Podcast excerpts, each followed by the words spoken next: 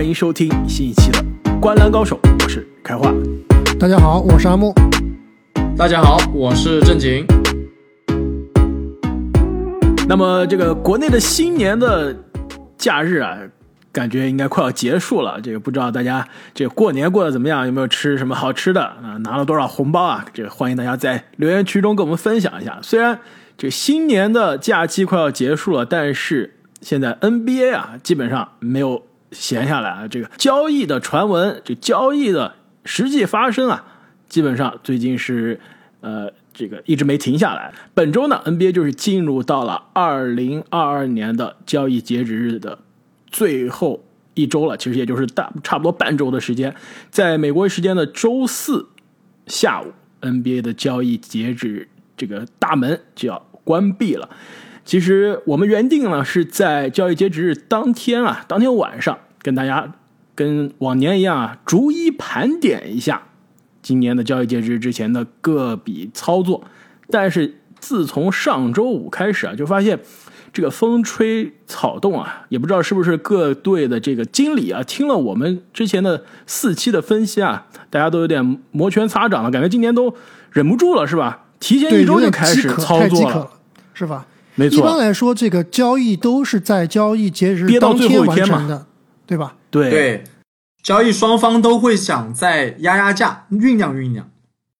但是呢，今年一看啊，这个第一笔交易，也就是波特兰开拓者和快船的这笔交易一发生，有可能是第一块多米诺骨牌啊倒下了。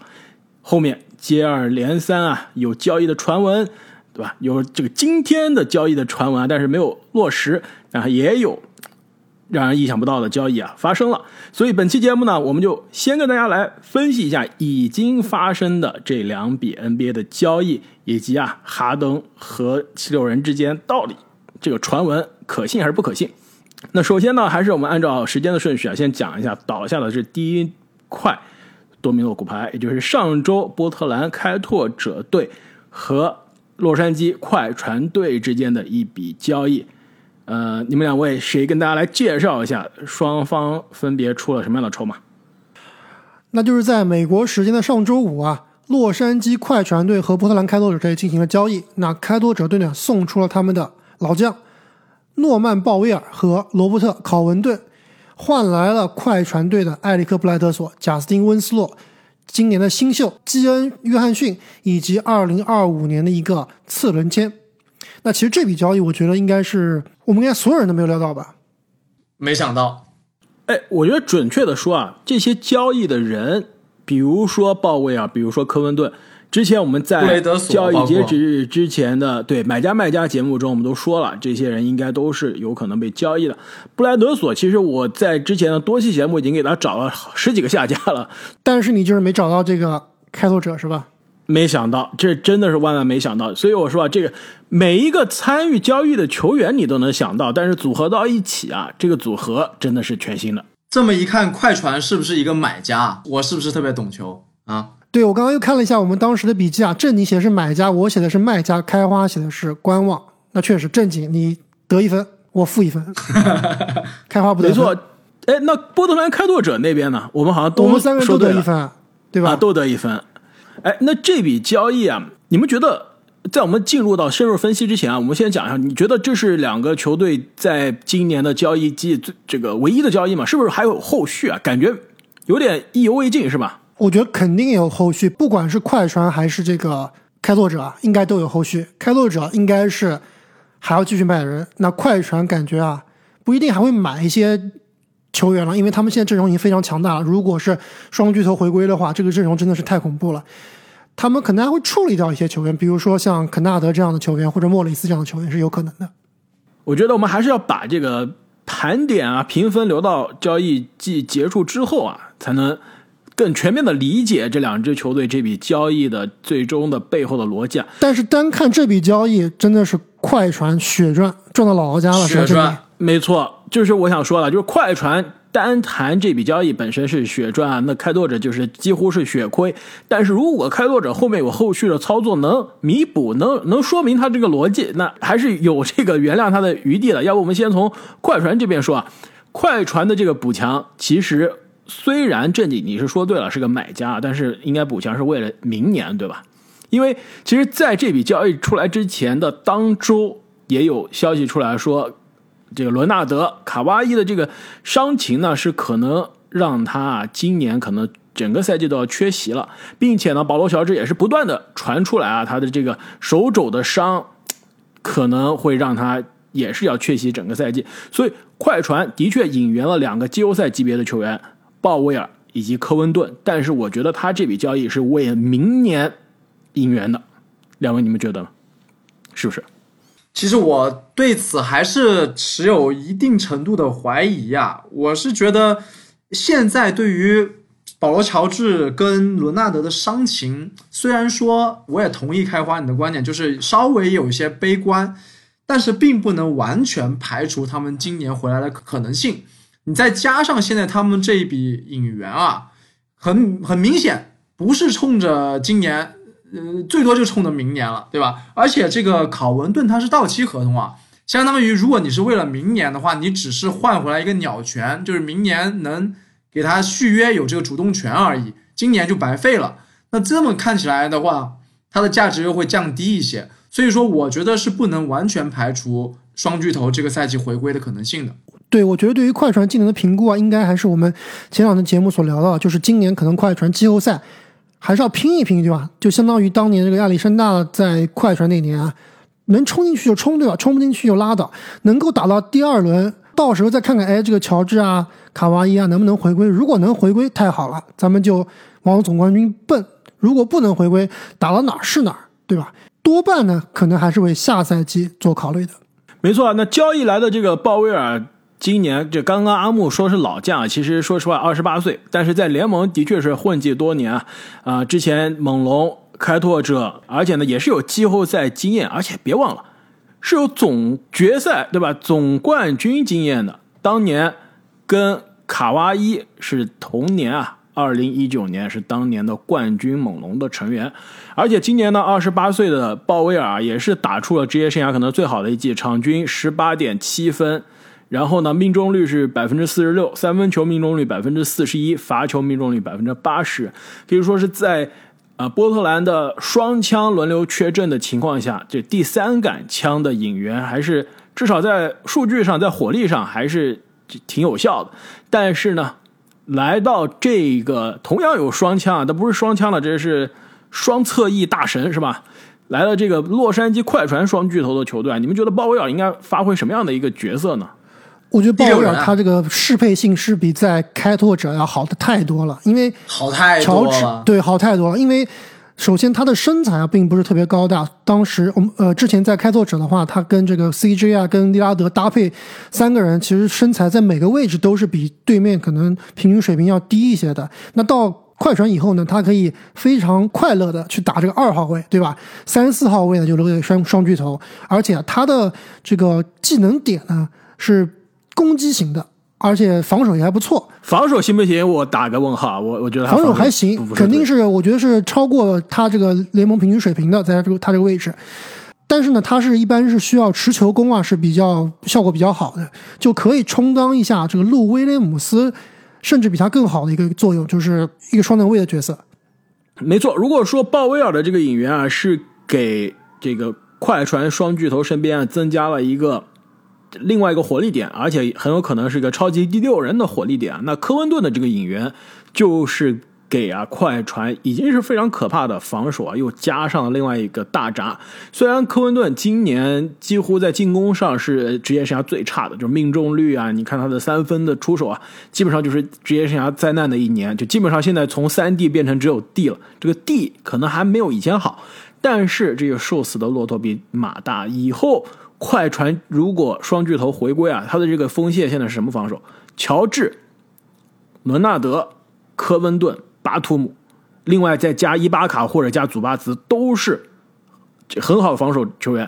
那这个防守关键时刻的五个防守球员的阵容，真的是西部任何一个球队看到都有点害怕，对，是不是？可以组成真正的五锋线阵容了。而且科温顿，我觉得啊，他在开拓者多多少少还是受到了。总是输球的影响，而且这个队就不防守，对吧？你一个防守悍将，在一个不防守的队，积极性是要大打折扣的。所以他到了快船啊，我是看好他的防守是重新找回这个感觉的。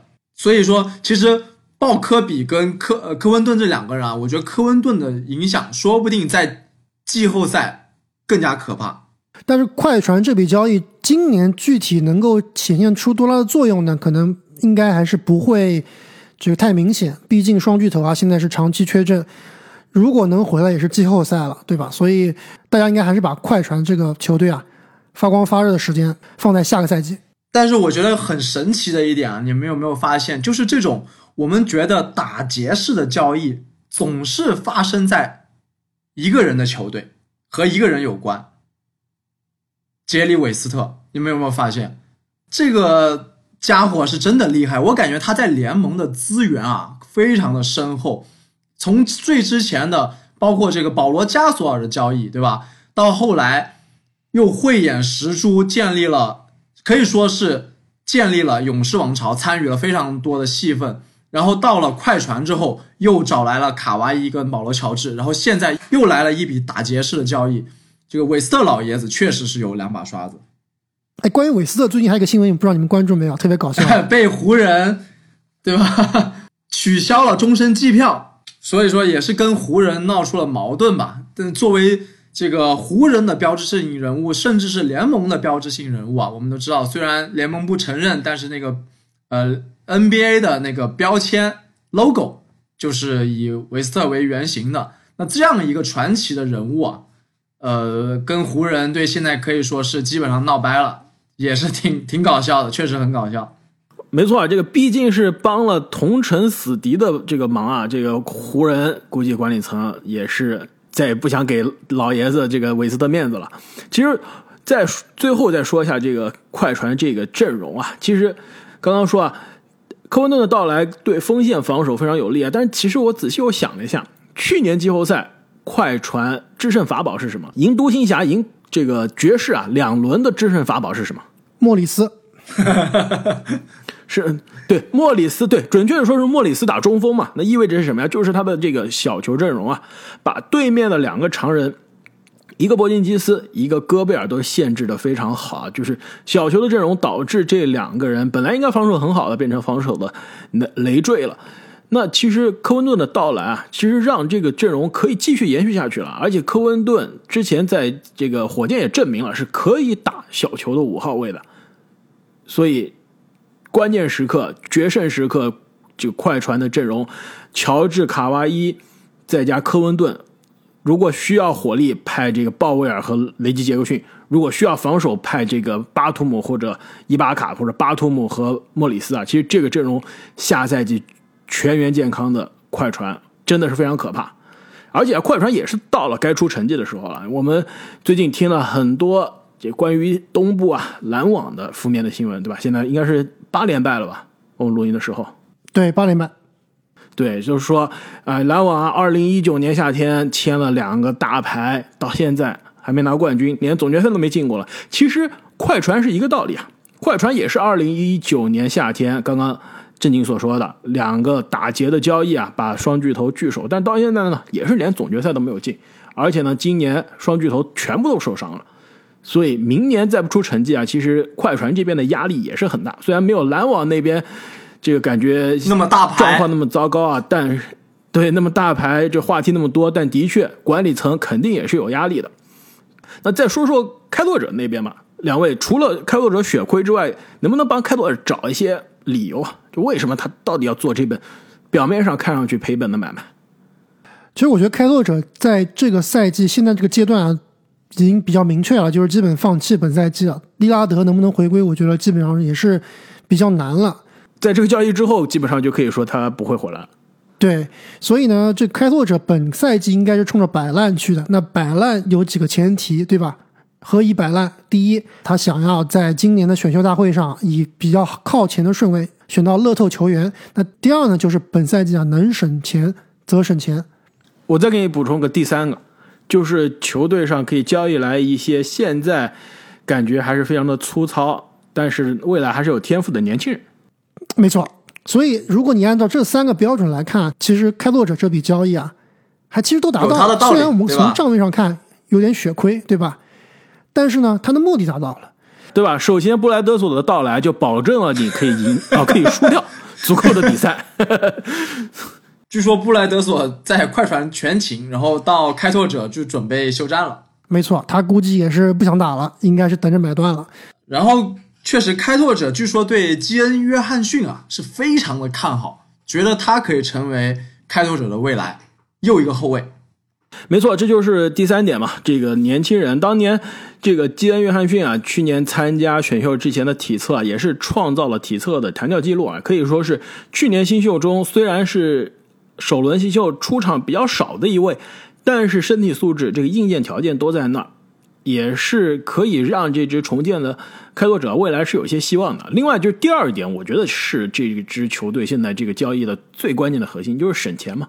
之前我们在西部的交易截止之前的买家卖家节目中，我又说了，这个开拓者不仅是要重建，而且是他要省钱呀，他要省这个奢侈税，因为球队现在双枪呃轮流缺席，而且今年呢很很可能是进不了季后赛，那何必对吧？顶着全联盟最高的工资单之一交那么多奢侈税呢？能省则省。未来有更多的这个薪金空间，有薪金的灵活性，他还要续约这个安东尼·西蒙斯啊，是不是？即使不交易双枪，你西蒙斯的续约也要给球队带来很多的这个额外的开销。那你现在能在呃鲍威尔身上省钱，能把这个科文顿处理掉，都是好事。没错，其实鲍威尔是刚刚在去年的休赛期啊签了一个五年九千万的大合同，那他的合同一直到到二五二六年，所以当时我们就说，对于鲍威尔这个签约是非常非常的不理解啊，就是他这个跟开拓者这个 fit 跟这个适配性啊，适配性啊是很差的，为什么还签那么长，对吧？倒不是说他这个合同一定多烂多大，但是呢，直接把开拓者的薪金空间给锁死了。那这下他们把鲍威尔合同甩掉，其实就像刚刚开花所说啊，为在未来的薪金空间啊腾出更多的这个可能性。另外一点就是他今年我们要看他的这个账面上，他们是在奢侈税以上的。那通过这个交易以后啊，他们虽然只是奢侈税啊下调了四百万，但是呢，有个非常关键一点就是。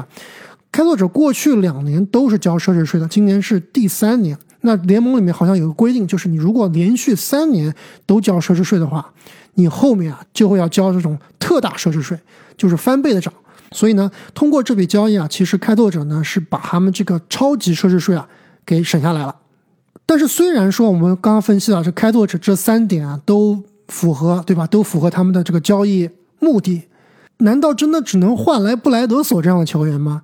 以鲍威尔、科文顿这样的一个打包交易啊，我觉得在联盟里面是应该是非常香的。想想，你就觉得篮网出不起这个筹码吗？湖人出不起这个筹码吗？如果这两名球员来到篮网或者来到湖人，难道不香吗？对不对？呃，其实这是个很好的问题啊。我觉得开拓者如果是在这笔交易中吃亏了，就是亏在他非要把这两个人有点着急了。或者是亏在他非要把这两个人打包。是不是？如果到期合同的科文顿单交易其实是能拿来更多的筹码了，但你非要把他跟这鲍威尔一起打包啊，就有点难了。就比如说湖人、篮网要不要，可不可以用上马上到期合同的科文顿？肯定可以。但是如果开拓者说你必须把我的这个鲍威尔一直到二零二六的大合同也吃下来，湖人、篮网都说再见，对不对？因为这两个球队现在也都是处于。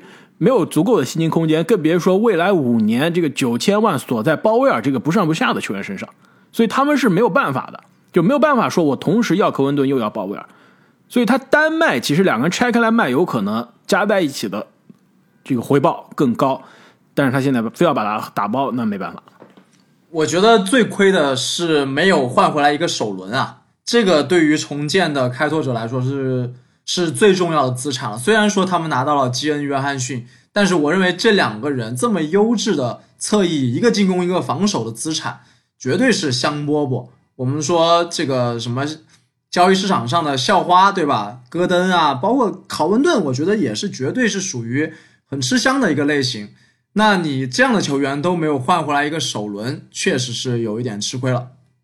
另外一个呢，我觉得就是可能开拓者啊跟。科文顿这个续约肯定是明面上全世界人都知道，科文顿是不可能续的，所以大家知道这个开拓者是急于出手科文顿，让开拓者呢可能也是有点着急了，跟阿木说的一样，所以被大家占便宜了。都知道你这个东西留在手上过期了，夏天就白白走人了，你急着卖，所以就被快船占了这个。哎，我突然想起来，我们之前开拓者对症下药的时候，我说过，就是当时开拓者的这个管理层不是也进行了大换血吗？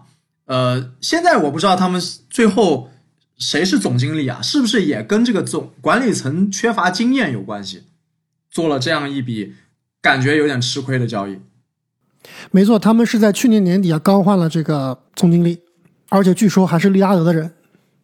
因此呢，这笔交易之后呢，开拓者接下来啊，如果能找到 CJ 麦克罗姆的下家，肯定还是想交易 CJ 的。如果能找到纽基奇的下家，还是会交易纽基奇的。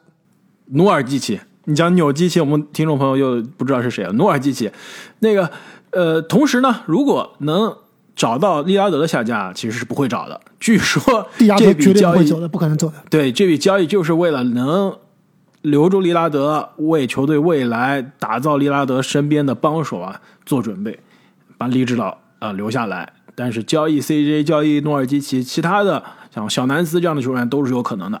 因此，开拓者估计啊，交易截止之前还是有动作。